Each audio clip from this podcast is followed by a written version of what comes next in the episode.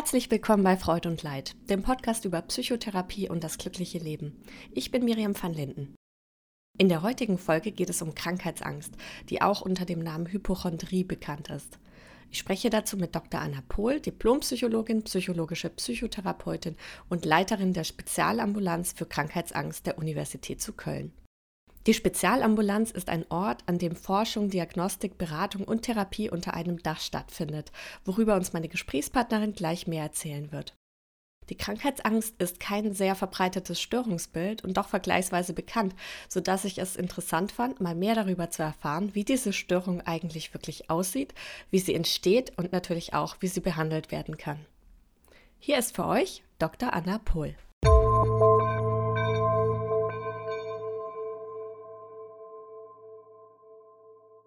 Frau Dr. Pohl, vielen Dank, dass Sie heute hier im Podcast sind. Ja, vielen Dank für die Einladung. Ich freue mich. Ich freue mich auch. Ja, wir sprechen ja heute über Hypochondrie oder Krankheitsangst, wie man das Störungsbild ja jetzt nennt.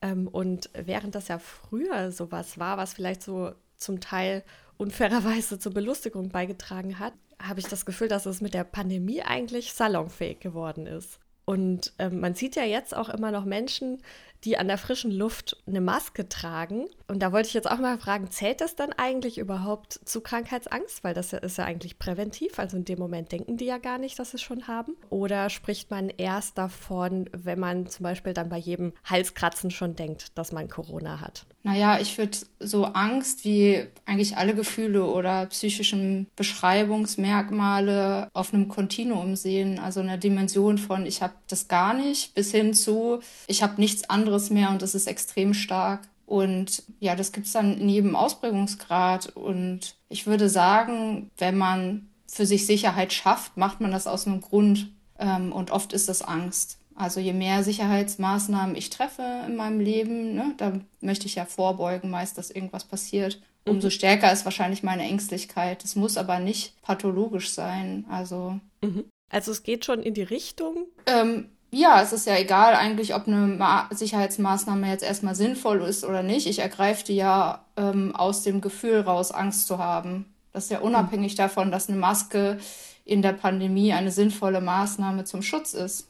Genau, und ähm, es ist auch interessant, ähm, dass immer dann, wenn man mehr von solchen Sicherheitsmaßnahmen ergreift, man per se auch ein bisschen ängstlicher wird. Und es jetzt einfach für mich so eine Heuristik. Aber ich habe zum Beispiel Personen, die eine große Umstellung in ihrem Alltag hatten, auch im Arbeitsalltag, die im Homeoffice gearbeitet haben und so häufig als vielleicht auch ängstlicher dann erlebt als Personen, wo sich wenig im Alltagsleben geändert hat. Und ähm, ah, ja. das, da gab es auch Studien, die so Zusammenhänge gezeigt haben, ne? dass sie mehr Sicherheit ich schaffe, umso ängstlicher werde ich eigentlich.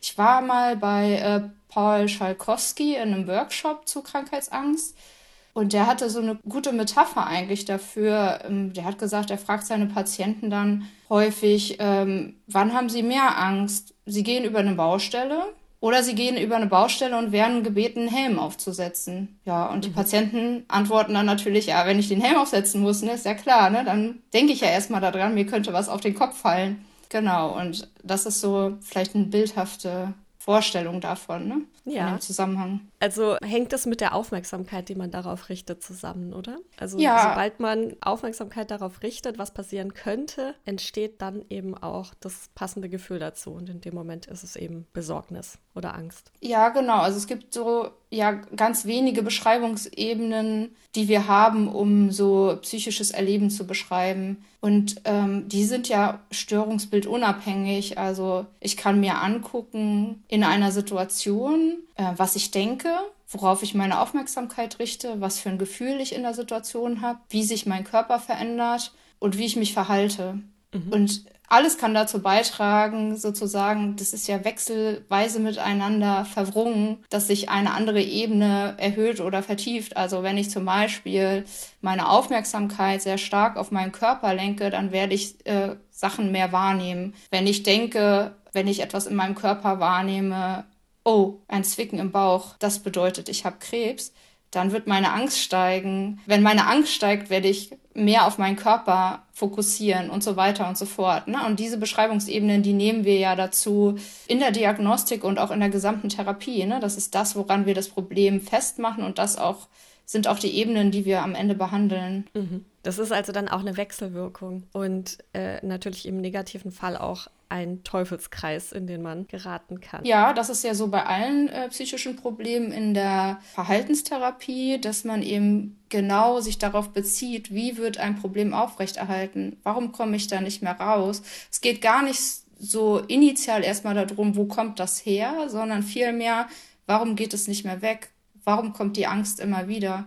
Und andere haben das nicht, sondern ich. Und da machen wir immer einen Teufelskreis draus. Und aus diesem Teufelskreis leiten wir dann auch unsere Behandlungsinterventionen ab, gemeinsam mit dem Patienten zusammen. Ne? Mhm. Ähm, bevor wir auf die Behandlung zu sprechen kommen und vielleicht auch noch genauer auf die Entstehung, vielleicht noch ganz kurz zur Begrifflichkeit. Warum spricht man denn eigentlich nicht mehr von Hypochondrie? Ich hatte das ja vorhin kurz erwähnt. Also jetzt sagt man ja Krankheitsangst, früher hieß es Hypochondrie.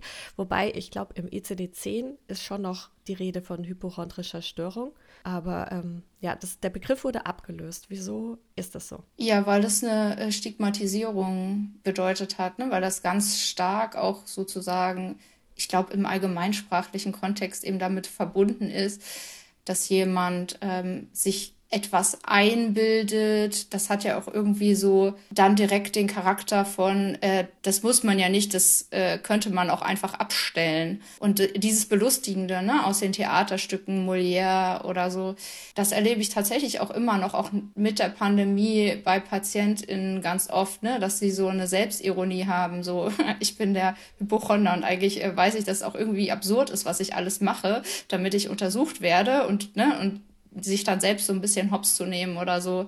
Dabei ist es, äh, wenn man es sich genau anguckt, eben weder einfach das abzustellen, wie bei allen psychischen Problemen, die behandlungsrelevant sind, äh, noch irgendwie besonders lustig, ne? Weil wenn es tatsächlich klinisch relevant wird, dann kann es ja Ausmaße annehmen, die für einen persönlich, für Partnerschaft, für das Leben, für die Finanzen, wenn man zum Beispiel Operationen vornimmt, die nicht indiziert sind, die man dann selbst zahlen muss und so weiter, extrem belastend ist auch. Und deswegen hat man sich entschlossen, Hypochondrie auszutauschen mit Krankheitsängsten, um das Stigma so ein bisschen wegzunehmen. Mhm.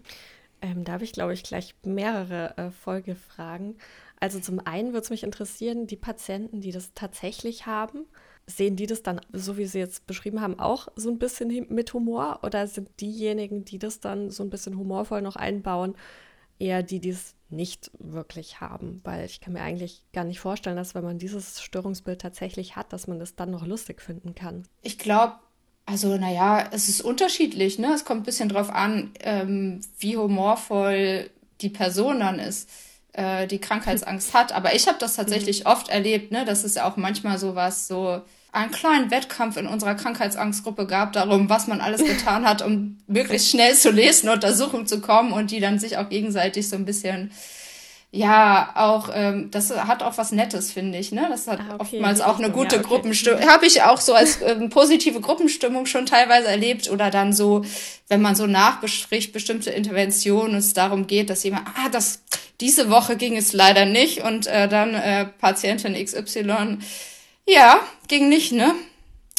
War wohl ein bisschen Vermeidung dabei oder so, ne? Also so, ja, also dass man dann so gegenseitig auch mit Humor ein paar Sachen mhm. nimmt, ist gar nicht so schlecht, aber wenn es eben sozusagen dazu dient, abzufedern, dass von außen das kommt, ne, dass man belächelt wird von außen, dann ist es natürlich nicht mehr nett, ne? Aber das ist natürlich eine Strategie, so umzugehen, so ja, ähm, wenn bevor mir jemand anderes sagt, ich bin verrückt, dann stelle ich mich selbst ein bisschen belustigend hin, dann kommt es von außen nicht mehr. Ja. Mhm. Und das Zweite, was mir da noch einfiel, also ganz früher hieß es, soweit ich weiß, nochmal anders. Da hieß es, glaube ich, Milzsucht. Das ist sehr ungewöhnlich, dass ein und dasselbe Störungsbild ein Begriffswandel nach dem anderen durchläuft. Hat es denn jetzt der Entstigmatisierung geholfen, dass es Krankheitsangst genannt wird mittlerweile? Ah, ich glaube, Dafür ist es vielleicht noch zu kurz. Ne? Das ist ja so in ICD-11 und DSM 5 gekommen. DSM 5 gibt es ja ähm, seit 2013, glaube ich, in Deutsch. Und trotzdem benutzt man oft auch noch diesen Hypochondrie-Terminus zusätzlich, ne, weil man dann leichter aufgefunden wird. Also der ist irgendwie noch in den Köpfen drin und wir haben das auf der Webseite auch auf beide Begriffe, damit wir aufgefunden werden, zum Beispiel. Also will ich mal sagen, der Übergang, dass Personen nicht mehr Hypochonder oder Hypochonderin sagen, sondern ich habe Krankheitsängste, ähm, der ist noch nicht ganz vollzogen tatsächlich. Ich glaube schon, dass das entstigmatisierend wirken wird. Mhm. Ähm, und es ist eigentlich auch gar nicht so untypisch, dass Begriffe sich ändern, ne? weil wenn man, ja, ich weiß nicht, also in den ganzen tiefenpsychologischen Konzeptionen hat Freud ja auch so verschiedene Formen der Angst mit unterschiedlichen Begrifflichkeiten äh, beschrieben, äh, phobische, neurotische Ängste, die jetzt auch nicht mehr so gang und gäbe sind. Ne? Also es ist schon quasi die Tendenz dazu da, immer zu überprüfen auch, ist das, was wir als Term benutzen, wird es dem gerecht, was dahinter steht. Mhm. Was ich gut finde, weil Sprache vermittelt sehr viel und die Art und Weise, wie ich spreche, drückt auch Einstellungen aus. Deswegen mhm. glaube ich schon, dass das relevant ist, ja. Wie verbreitet ist denn Krankheitsangst in Deutschland eigentlich? Das ist tatsächlich so ein bisschen schwer zu sagen, dadurch, dass die Begrifflichkeiten sich geändert haben oder auch die Klassifikation, also wie wird Krankheitsangst eigentlich eingeordnet und wer bekommt, sag ich mal, die Diagnose pathologische Krankheitsangst zu haben. Und da, durch diesen Wechsel und auch eine sehr unterschiedliche Form dann das zu messen, gibt sehr unterschiedliche Zahlen. Also es ist gegenüber anderen Störungsbildern schon eine, die nicht so häufig vorkommt. Und ja, die Zahlen liegen eher so im geringen Prozentbereich ähm, zwischen tatsächlich 0,4 Prozent ähm, und so ungefähr 6 Prozent der Personen und dass sie unter Krankheitsängsten leiden. Dann kommt man also zum aktuellen Befragungszeitraum, ne, das ist sozusagen nicht innerhalb der Lebenszeit, sondern in einer Befragungszeit, ähm, die kürzer ist. Ähm, mhm. Ja, genau. Und gab es denn Ihrem Eindruck nach eine Zunahme seit Beginn der Pandemie? Ja, also das ist, glaube ich, genauso schwierig zu sagen, weil die Studienlage ne, dazu, also was bräuchte man ja eigentlich? Man müsste ja sozusagen ähm, Längsschnittstudien machen ähm, und dann sozusagen eine einheitliche Erfassung der Prozentzahl vor der Krankheit, äh, vor der Pandemie haben von Krankheitsangst und dann äh, über die Pandemie hinweg immer wieder messen in der Bevölkerung. Und ja, und jetzt nur, also ein bisschen weniger wissenschaftlich, sondern nur dem Eindruck nach. Sie sind ja Leiterin der Spezialambulanz mhm. für die Krankheitsangst in Köln. Und ähm, ja, also es sind einfach vermehrt Menschen aufgetaucht, die davon berichten. Also so wie man ja auch jetzt allgemein festgestellt hat, dass die psychotherapeutischen Praxen eine höhere Nachfrage während, so dass seit Beginn der Corona-Pandemie bekommen haben. Ähm, ja, haben Sie da den Eindruck, es, es war so oder war es eher ähnlich wie davor? Mm, also das gab schon auch eine Lücke zu den Pandemiezeiten mit den hohen Restriktionen. Also wir haben quasi in der, in der Schwerpunktambulanz so ein gemischtes Gruppen- und Einzelformat und Gruppen waren dann ja erstmal so nicht mehr möglich eine Weile lang auch. Ähm, wir sind dann auf Videotherapie umgestiegen. Ne? Das kommt dann für bestimmte Personen in Frage, für andere nicht. Da gibt es sehr viele Einflüsse. Ne? Also das kann ich gar nicht so sagen, mhm. dass es dadurch eine Zunahme gab. Wissenschaftlich gesehen kann man schon sagen, also gibt es Studien, die Befragungen gemacht haben, die waren teilweise retrospektiv. Also erinnern Sie sich noch vor der Pandemie, wie ängstlich waren Sie, wie ängstlich sind Sie jetzt und so weiter. Und ähm, mhm. Und ähm, da sind schon Krankheitsängste und Pandemieängste zusammengehört hängt gewesen mit so kleinen bis mittleren Effekten, würde ich sagen, dass die Personen, die vorher krankheitsängstlicher waren, auch mehr Covid-Ängste hatten, zum Beispiel. Und ähm, ob und auch andersrum, und man weiß jetzt natürlich nicht die Ursachenzuschreibung sozusagen, also was begründet das eine aus diesen Studien, ne? weil das einfach Zusammenhangsstudien sind. Und in der Krankheitsangst Ambulanz war es auch sehr geteilt, ob Patientinnen die schon angebunden waren, äh, so in der Pandemie, auch mit der Pandemie noch zusätzliche Probleme bekommen haben. Das war unterschiedlich. Manche nicht, manche sehr deutlich.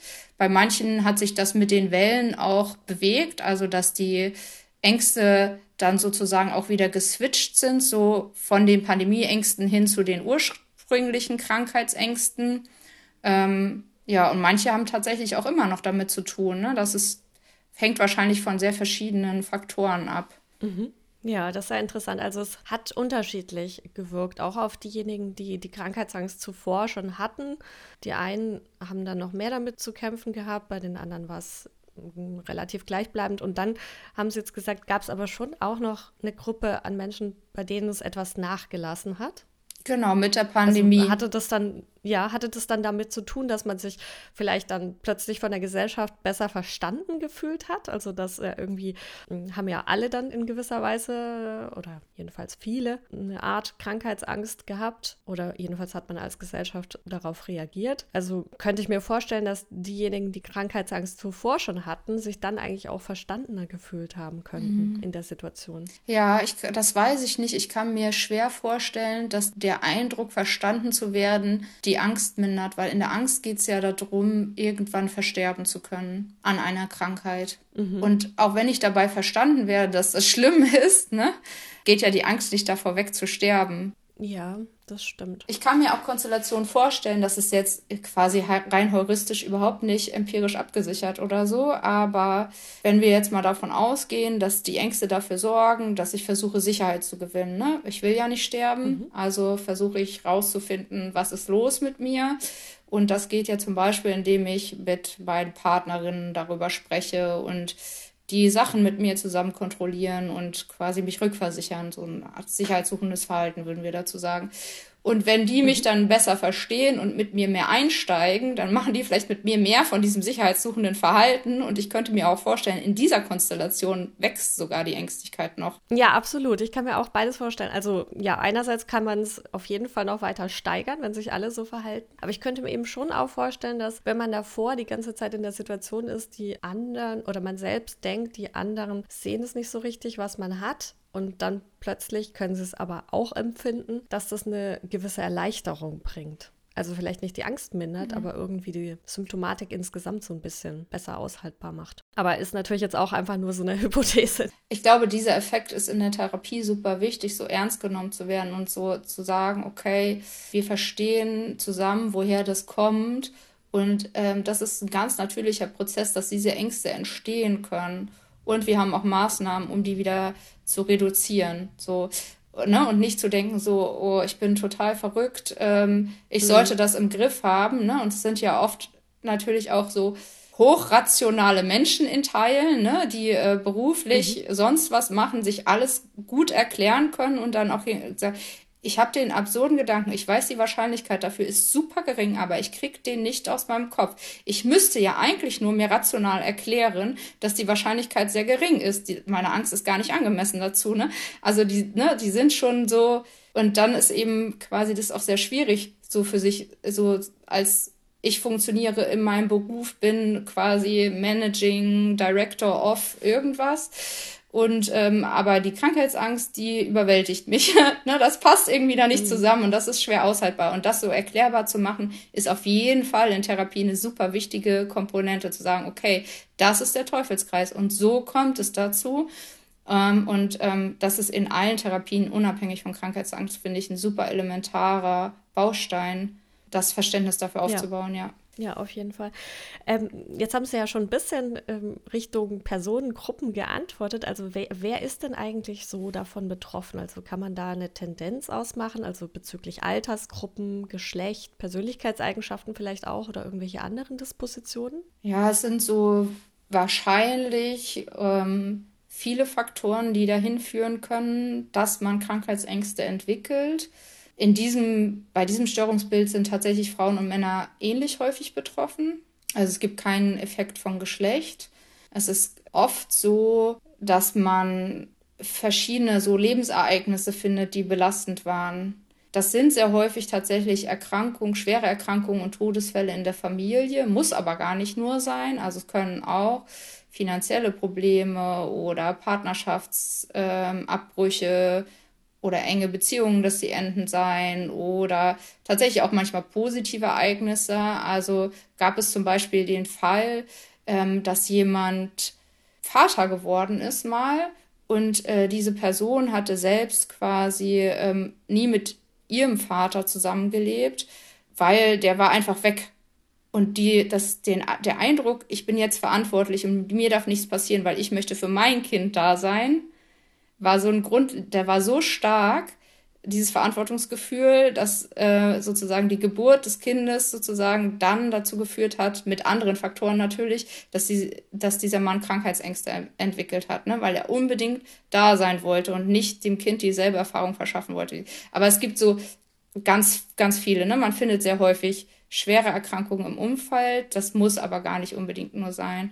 Dann gibt es so auslösende Situationen, die gibt es auch teilweise schon recht früh. Also es gibt PatientInnen, die beschreiben zum Beispiel ein Ereignis, ne? die wissen das noch genau. Also zum Beispiel äh, gab es mal jemanden, der im Religionsunterricht gab, gab es irgendwie, haben die über Sterben gesprochen. Und da gab es, äh, ich glaube, ich weiß nicht mehr, ob es ein Video war oder so, was gezeigt wurde. Ne?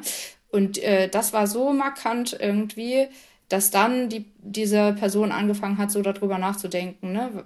Wie, was passiert denn mit mir, wenn ich sterbe, schon ganz früh. Oder zum Beispiel äh, so eine Auslösesituation in der Partnerschaft, betrogen worden zu sein und dann der Gedanke, ich könnte HIV haben. Das, ist, das sind dann so mhm. Triggersituationen vielleicht. Das können auch negative Erfahrungen mit dem medizinischen System sein, ne? dass man zum Beispiel eine Diagnose bekommt, die sich dann als nicht richtig herausstellt.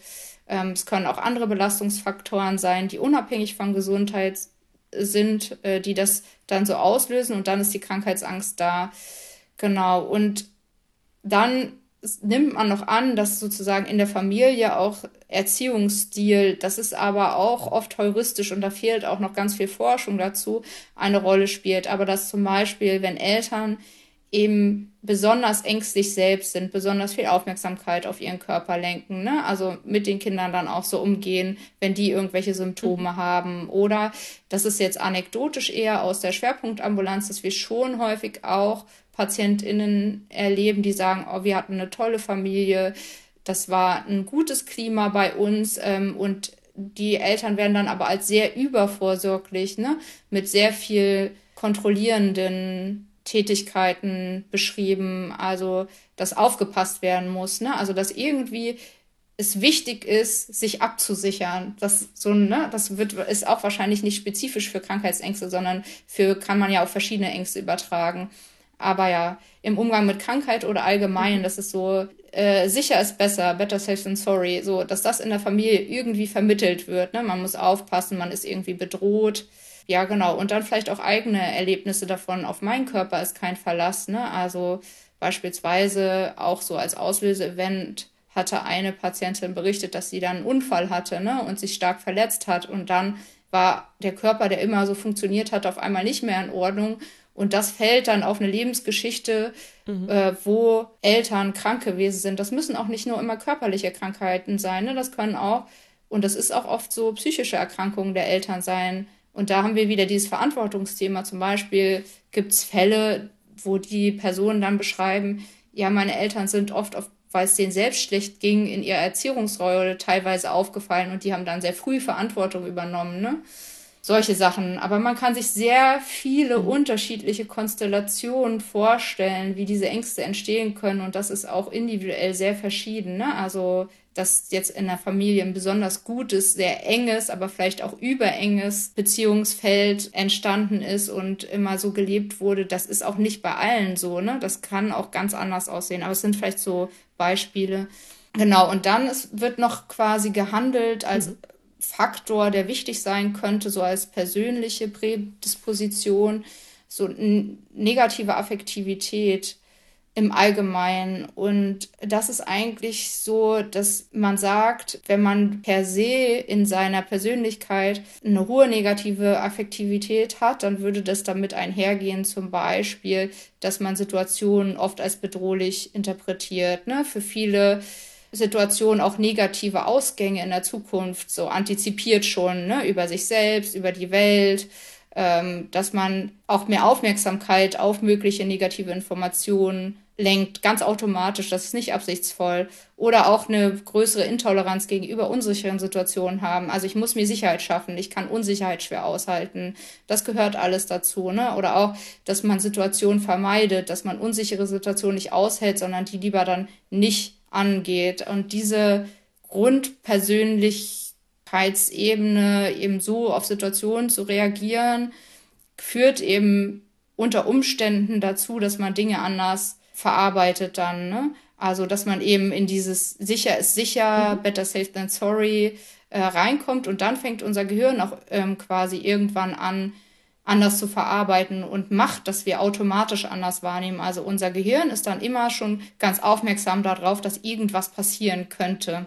Also so kann man sich das sehr gut vorstellen, eigentlich, wie es dazu kommt, dass es da schon diese ganzen Vorläufer gibt oder einfach auch so eine Einstellung, die einen über weite Teile des Lebens vielleicht auch schon ein bisschen geprägt hat und man dann eben auch eher in solche Gedanken reinkommt. Ähm, aber wir alle können es ja eigentlich nachempfinden und jetzt mal gar nicht jetzt so im, in Richtung Corona-Pandemie gedacht, sondern äh, was man davor schon kannte, ja, wenn man an Läuse denkt zum Beispiel. Also wenn man jetzt denkt, man war irgendwie in einer Gruppe von Personen und da hat sich jetzt rausgestellt, da hatten zwei davon Läuse und man hat auch mit denen gesprochen. Wenn man darüber mal ein bisschen nachdenkt, dann wird man auch schon relativ schnell irgendwie so ein Kribbeln am Kopf spüren. Also das sind ja sozusagen diese ersten Zeichen, die so in diese Richtung gehen.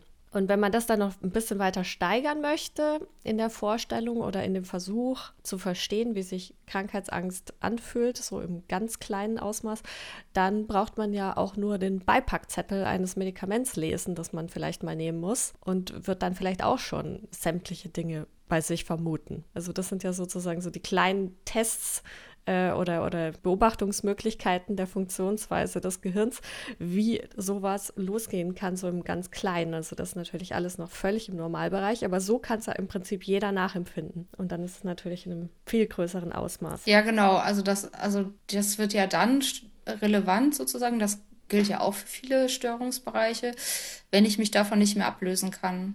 Also viele Personen kennen das, mhm. Angst zu haben. Oder viele Personen kennen natürlich auch in der Familie Krebserkrankungen. Ne? Das ist ja ein sehr häufiges oder schwere Erkrankungen.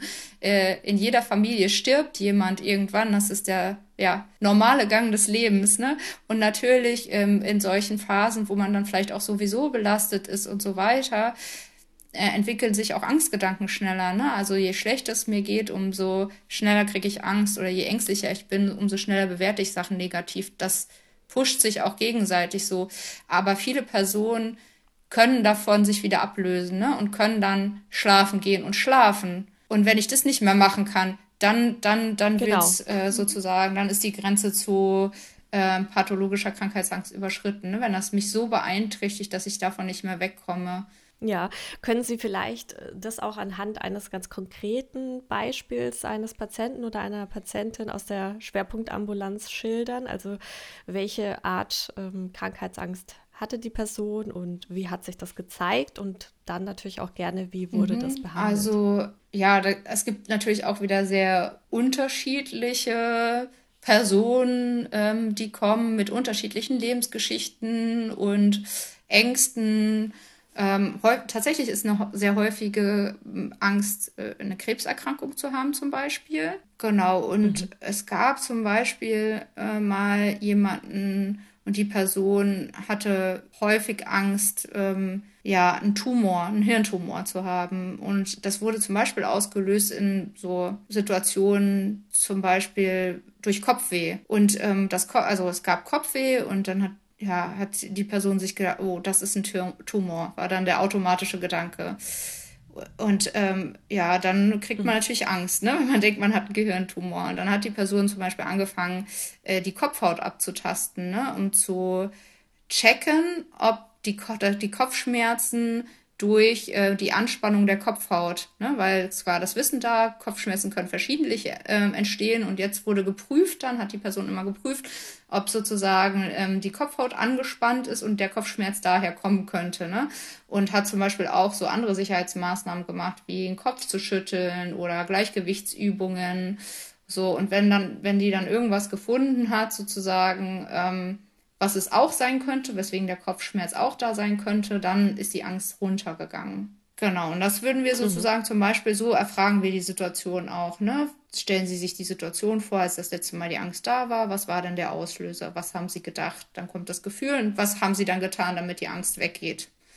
Und dann fragen wir ganz oft, naja, was ist denn würde dann passieren, wenn sie das nicht machen. Also wenn sie aufhören, ihre Kopfhaut abzutasten oder den Kopf zu schütteln Mhm. Boah, dann geht die Angst nie wieder weg. Das ist dann so oftmals so, so eine Annahme, die ist jetzt nicht immer unbewusst oder automatisch in der Situation da, aber die steht sozusagen als Meta-Annahme darüber. Ne? Ich komme aus dieser Angst nicht mehr raus. Die verselbstständigt sich dann. Die wird so schlimm, dass ich das nicht aushalten kann. Und deswegen ergreife ich die Maßnahme. Und ähm, dann fragen wir ja, was passiert. Dann bin ich kurzfristig beruhigt, sagen da, also, ne, das hält da, also es, ähm, manchmal nicht. Manchmal finde ich nicht, dass die Kopfhaut angespannt ist dann muss ich mehr machen, andere Sachen machen, zum Beispiel meine Mama anrufen oder zum Arzt gehen oder meinen Partner fragen oder ne und ähm, die helfen mir das dann einzuordnen und die kriegen mich dann so ein bisschen beruhigt.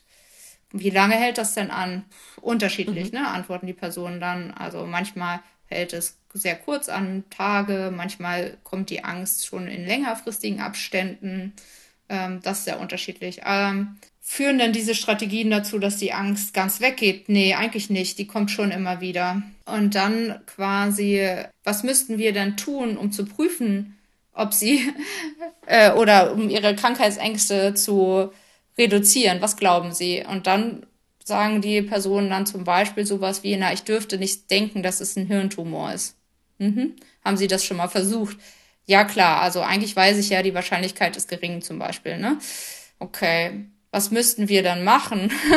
Anders machen? Hm, ja, ich weiß nicht. Was, wird, was würde denn passieren, wenn wir sozusagen probieren, ähm, dass sie so diese Sicherheitsmaßnahmen nicht treffen? Und dann sind schon häufig allein in diesem Interventionsschritt so starke Gefühle ausgelöst, ne? Weil das unvorstellbar ist für die Person, diese Angst auszuhalten, weil die so unangenehm ist und so stark. Und das ist aber genau eigentlich schon unser Störungsmodell und auch der Hinweis darauf, dass wir das genau machen müssen. Ne? Also Personen können nicht lernen, dass die Angst aushaltbar ist, wenn sie das nicht aushalten. Ne? Und sicherheitssuchende Verhaltensweisen führen am Ende zu mehr Angst. Und das machen wir deutlich. Ist das dann eine Art Konfrontationstherapie?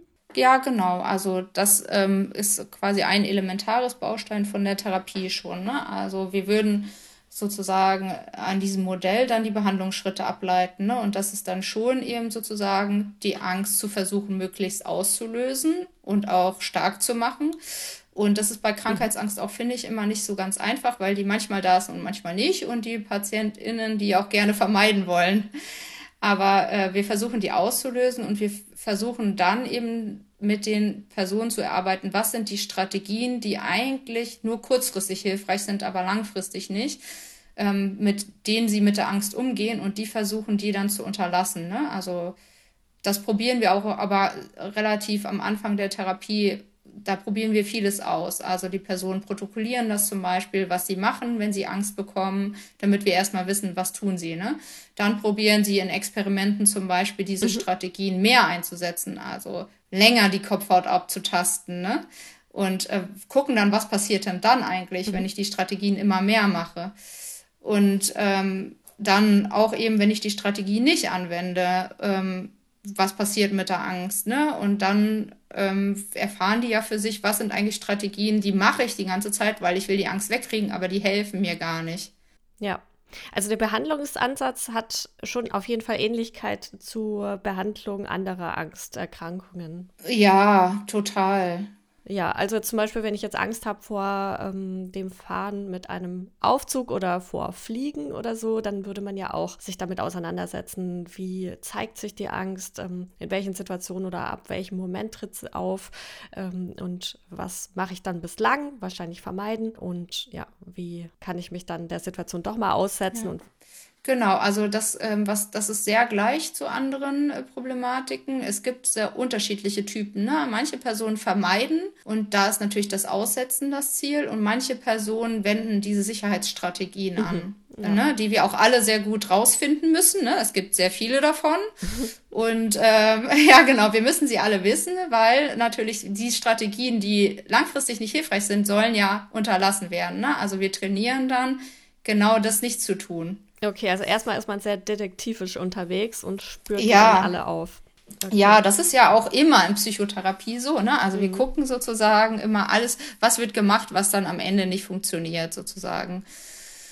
Genau, und ähm, das entscheiden auch die PatientInnen natürlich immer konkret selbst. Ne? Also wir würden jetzt zum Beispiel nie vorgeben, so zu, ne, die gehen so und so oft zum Arzt und jetzt sagen wir denen, wie oft die zum Arzt gehen. Ne?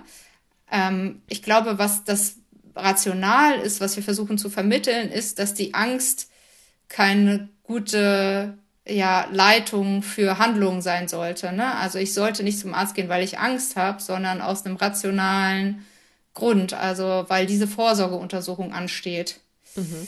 Oder, ne, und das muss man ja für sich erstmal dann einordnen, ne? Wann ist es dann für mich richtig und in welchen Abständen möchte ich das? Das machen die PatientInnen dann auch für sich, ne? Das sprechen wir nat natürlich mit denen ab und dann gucken wir immer, ähm, ist das jetzt so, dass sie damit zufrieden sind und verstärkt das die Angst oder verringert das die Angst, ne? Und wir wollen natürlich erreichen, dass die Angst möglich verringert wird.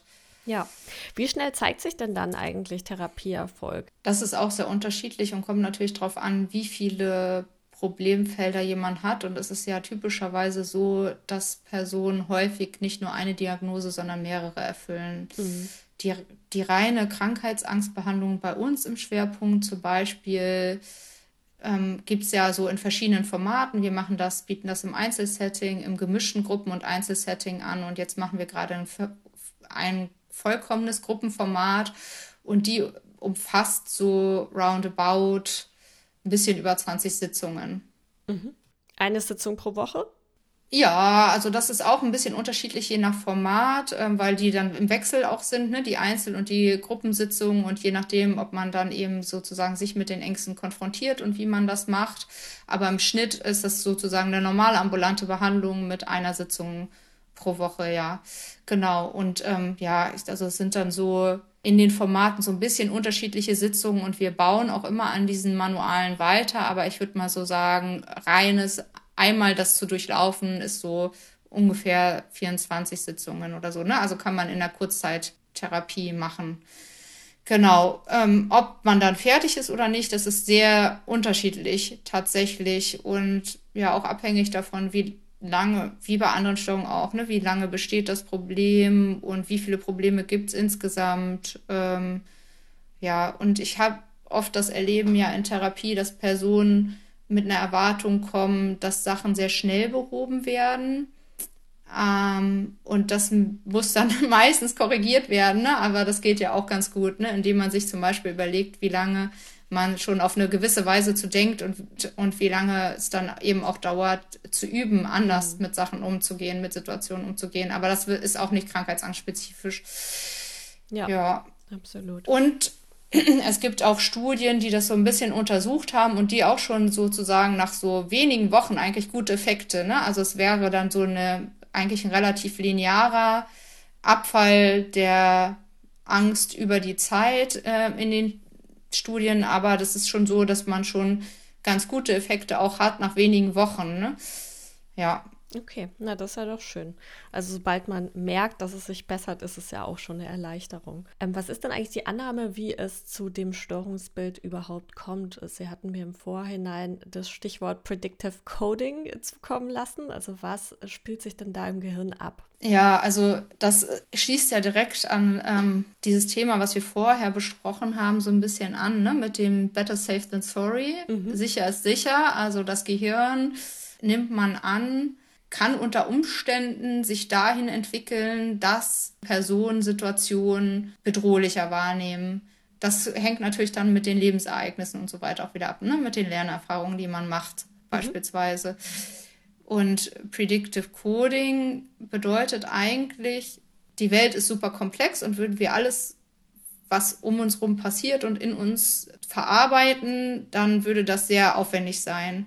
Und es gibt immer mehr die Annahme, dass das Gehirn eigentlich schon Annahmen darüber hat, also so Hypothesen, was als nächstes passieren wird. Und dass das dadurch sozusagen sich die Arbeit leichter macht. Also ich habe schon, das Gehirn hat schon verschiedene Schubladen für verschiedene Situationen, die dann geöffnet werden und dann so in Situation XY passiert das und das. Und das wird dann mit der Realität sozusagen vom Gehirn abgeglichen. Mhm. Und das Ziel vom Gehirn ist eigentlich dabei, möglichst wenige Fehler zu machen. Also, dass die Annahme immer so gut ist, dass sie ungefähr der Realität entspricht. Und dadurch kann ich natürlich auch super schnell sozusagen reagieren und äh, kann der Körper angefasst werden an bestimmte Bedarfe, zum Beispiel Blutzucker oder so reguliert werden oder Muskeltonus. Ne? Also das dient ja dazu, sozusagen mich flexibel an die Situation anzupassen. So. Und ähm, es kann aber natürlich unter Umständen dazu kommen, dass die Annahmen vom Gehirn nicht so besonders gut sind. Also eben, wenn man gelernt hat, dass sehr viel bedrohlich ist und das Gehirn dann umschaltet auf so einen Bedrohungsmodus. Und es kann dazu, an, dazu kommen, dass sozusagen das, was eigentlich wirklich passiert im Körper, dass das Gehirn das gar nicht mehr so berücksichtigt, weil die Annahme so zu sehr verfestigt ist dass es zu einer Bedrohung kommen kann. Und dass das, was wir dann wirklich erleben, und das finde ich auch wichtig für Krankheitsangst, das ist nicht eingebildet, sondern unser Gehirn macht, dass wir diese Wahrnehmung haben und die Wahrnehmung ist echt. Mhm. Aber die ja. Wahrnehmung muss gar nicht unbedingt dem Körper entsprechen. Und es ist ganz, ganz oft so, und das ist wissenschaftlich sehr gut bewiesen, dass das, was wir wahrnehmen, nicht unseren Körperreaktionen entspricht. Dass wir wirklich auch schlecht darin sind, unseren Körper wahrzunehmen, ne? unseren Herzschlag oder was äh, in unserem Magen passiert oder so. Das können wir einfach alle nicht besonders gut. Aber wenn unser Gehirn schon die ganze Zeit annimmt, dass alles, ne, dass, dass eine Bedrohung kommen soll, dann ist das viel mehr darauf ausgerichtet und macht, sagt mir, ich sollte schon Dinge wahrnehmen, die teilweise auch gar nicht da sind. Ne? Dann ist es schon eine Illusion, die ich habe, aber diese Illusion ist für mich echt und ich kann das nicht unterscheiden, weil mein Gehirn hat, hat dazu geführt, dass ich diese Illusion habe. Also, dass man eher sagt, okay, ja, da ist was, da ist was. Oder vielleicht auch eher eine Empfindung als Symptom dann zum Beispiel schon bewertet. Genau. Und so entkoppelt sich das, was ich wahrnehme, immer mehr von meinem Körper und ähm, ich finde dann quasi im zum Beispiel MRT oder so gar keine, gar kein Hirntumor in meinem Kopf, aber die Kopfschmerzen habe ich beispielsweise trotzdem. Mhm. Also man trifft oder das Gehirn trifft Annahmen und normalerweise oder so zumindest ist es so gedacht, dass es sinnvoll ist, um einem das Leben leichter zu machen und sozusagen die Datenmenge zu verringern, äh, mit denen man arbeitet. Aber in dem Moment driftet es auseinander, also die Realität und die Annahme des Gehirns. Woran würde man selbst merken, dass die Annahmen gerade anfangen, auseinander zu driften? Ja, gar nicht. Also das merkt man ja nicht, weil das Gehirn macht ja das, was ich wahrnehme. Ne? Also, also es gibt keinerlei Möglichkeit, dass man sozusagen äh, sich selbst dann noch irgendwie austrickst. Also keinen anderen Hinweis. Nee, es gibt nur die Möglichkeit zu wissen, äh, dass äh, ich eine Wahrnehmung haben kann, die durch unterschiedliche Dinge erklärbar ist oder eben die mein Gehirn gemacht hat. Ja. Und ich glaube sozusagen, ähm, das ist ja auch irgendwie das Ziel von Therapie, diese Unsicherheit, das ist was, was PatientInnen auch sehr schwer fällt. Man möchte hundertprozentige Sicherheit schaffen. Wenn man fragt, ob die erreicht wird, dann ist das nicht der Fall oder nur für sehr kurze Zeit und eigentlich auch gar nicht sozusagen. Und dafür macht man sehr viele Maßnahmen, ne? Die entweder Zeit oder Geld kosten oder den Partner genervt machen oder die Partnerin, weil die wollen einen auch nicht die ganze Zeit rückversichern. So und was, ne? Aber diese Sicherheit kann man nicht schaffen sozusagen. Und das ähm, Gehirn muss ja im Endeffekt auch irgendwann wieder lernen. Und das ist tatsächlich was, was, wenn man sozusagen Krankheitsängste hat, was langsamer geht, ähm, dass diese Bedrohungslage nicht unbedingt vorliegt und sozusagen, ich glaube, indem ich sozusagen weniger sicherheitssuchende Verhaltensweisen mache und weniger in diesem Bedrohungsszenario bleibe, in dem kann mein Gehirn langsam lernen, dass diese Bedrohung nicht unbedingt vorliegt. Das dauert aber lange und da muss ich viele für mich bedrohliche Szenarien aushalten, was wieder diese ne, Expositions- Therapie dann vielleicht ist oder Konfrontation oder auch schon Verhaltensexperimente. Das bedeutet zum Beispiel Körperempfindungen auszuhalten, ne? introzeptive Exposition. Das bedeutet Situationen aushalten zu lernen, die Ängste auslösen können, wie Medienberichte, Videos ne? über bestimmte Erkrankungen, ins Krankenhaus gehen, solche Dinge. Ähm, mhm. das bedeutet auch manchmal sozusagen so eine Art Worst-Case-Szenario sich vorzustellen, imaginativ das ist auch sehr verschieden für die PatientInnen, was das ist. Es kann sein, zum Beispiel die Diagnose zu bekommen. Es kann sein, sich von der Familie zu verabschieden. Es kann die Vorstellungsszene davon sein, wie man begraben wird und die Familie lebt weiter. So, und diese Sachen zu, zu lernen, ich kann das stehen und irgendwann geht die Angst auch weg, wenn ich das nicht befüttere mit den Verhaltensweisen, die ungünstig sind.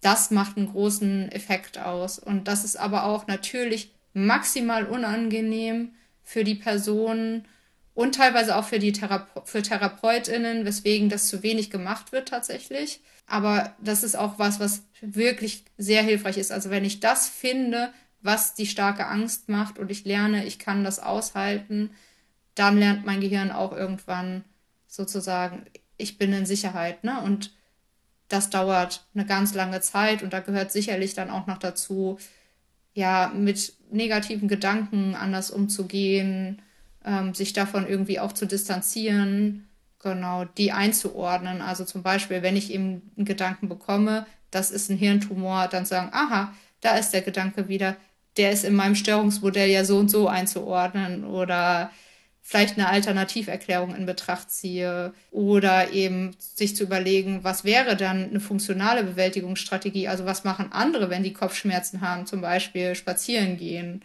solche mhm. Dinge, ne? Ja, sehr interessant.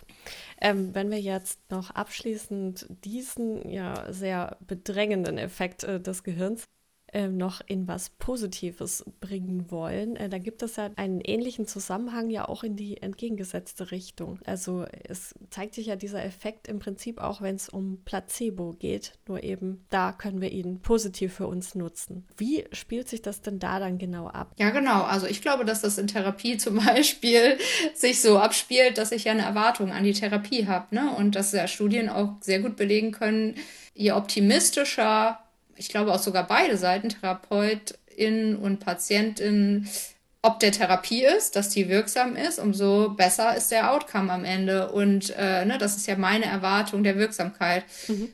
Also, wer, also ist jetzt vielleicht auch ein bisschen vermessen, das als rein Placebo-Effekt zu benutzen, ne? weil die sind ja auch äh, effektiv, unsere Therapien. Ne? Ja, aber ich hoffe doch. Es ist aber das ist ja einfach nur so, um zu sagen, okay, was ich erwarte, das hat einen Einfluss darauf, was am Ende auch dabei rauskommt. Ne? Und das kann im Positiven und im Negativen der Fall sein. Also und natürlich kann man das sehr gut nutzen. Ne? Und deswegen ist es ja auch wichtig, zusammen gemeinsam ne, dieses Modell gut für die Person zu erarbeiten und auch gut klar zu machen, warum mache ich denn diese ganzen miesen Übungen, nach denen es mir total schlecht geht. Mhm. Und äh, vielleicht im Unterschied zu anderen Angstübungen, dann ist man ja dann vielleicht, weiß ich weiß nicht, wenn ich jetzt zum Beispiel jemanden mit Höhe konfrontiere und dann ist die Angst abgesunken, ne, weil ich habe lange genug auf dem Turm gestanden, runtergeguckt und mich dagegen gelehnt und so, alles gemacht, was ich niemals machen wollte, äh, dann ist sie weg und dann gehe ich vom Turm und bin zu Hause. Personen mit Krankheitsangst setzen sich auseinander, die Angst geht oft runter, dann gehen die über den Parkplatz und äh, wir haben es auch schon erlebt, müssen dann vors Auto brechen, weil die Angst auf einmal wieder volle Kanne da ist. Hm. Und dann ne, müssen wir deswegen gut trainieren, sozusagen diese ganzen ungünstigen Strategien, dass sie dann unterlassen werden, wenn die Angst wieder aufploppt, damit die nicht befüttert wird. Ne? Und ähm, ja, genau. Und je besser meine Erwartung daran ist, dass das erfolgreich ist, umso besser werde ich das umsetzen, umso eher werde ich Erfolg haben. Ja, okay, sehr gut. Haben Sie denn abschließend noch eine Art Verhaltensempfehlung vielleicht, ähm, die sich aus der Erfahrung in der Ambulanz speist oder auch so aus der Forschung in Bezug auf Selbstbeobachtung? Weil wir hatten ja auch eingangs gesagt, das hat ja schon auch was damit zu tun, wie stark man die Aufmerksamkeit auf Dinge richtet. Also einerseits sollte man ja jetzt ähm, schon irgendwie darauf achten, wie es einem geht und ob irgendwas wehtut und generelles Befinden, aber vielleicht irgendwie in einem mittleren Ausmaß oder was, was wäre denn da vielleicht so eine abschließende Empfehlung, die Sie uns allen mitgeben könnten? Also ich würde jetzt davon Abstand nehmen, eine Empfehlung für sozusagen konkrete Zeiteinheit pro Tag. Äh, den Körper abzutasten ist okay, ne? weil das ist ja, das ist genau, was die PatientInnen auch immer gerne dann möchten. Ne? Aber nein, nein, auch ich, ich, ich weiß nicht, ob jemand Krebs hat. Woher soll ich das wissen? Ähm, das kann ich nicht sagen, das werde ich auch nicht sagen. Ne? Also ich glaube, entscheidend ist, wirklich gut für sich zu überlegen und auch auszutesten, was mache ich, wenn Angst kommt, um die Angst wegzumachen, was ist hilfreich und was ist nicht hilfreich. Und das zu entscheiden und was nicht hilfreich ist, unterlassen und was hilfreich ist, weitermachen.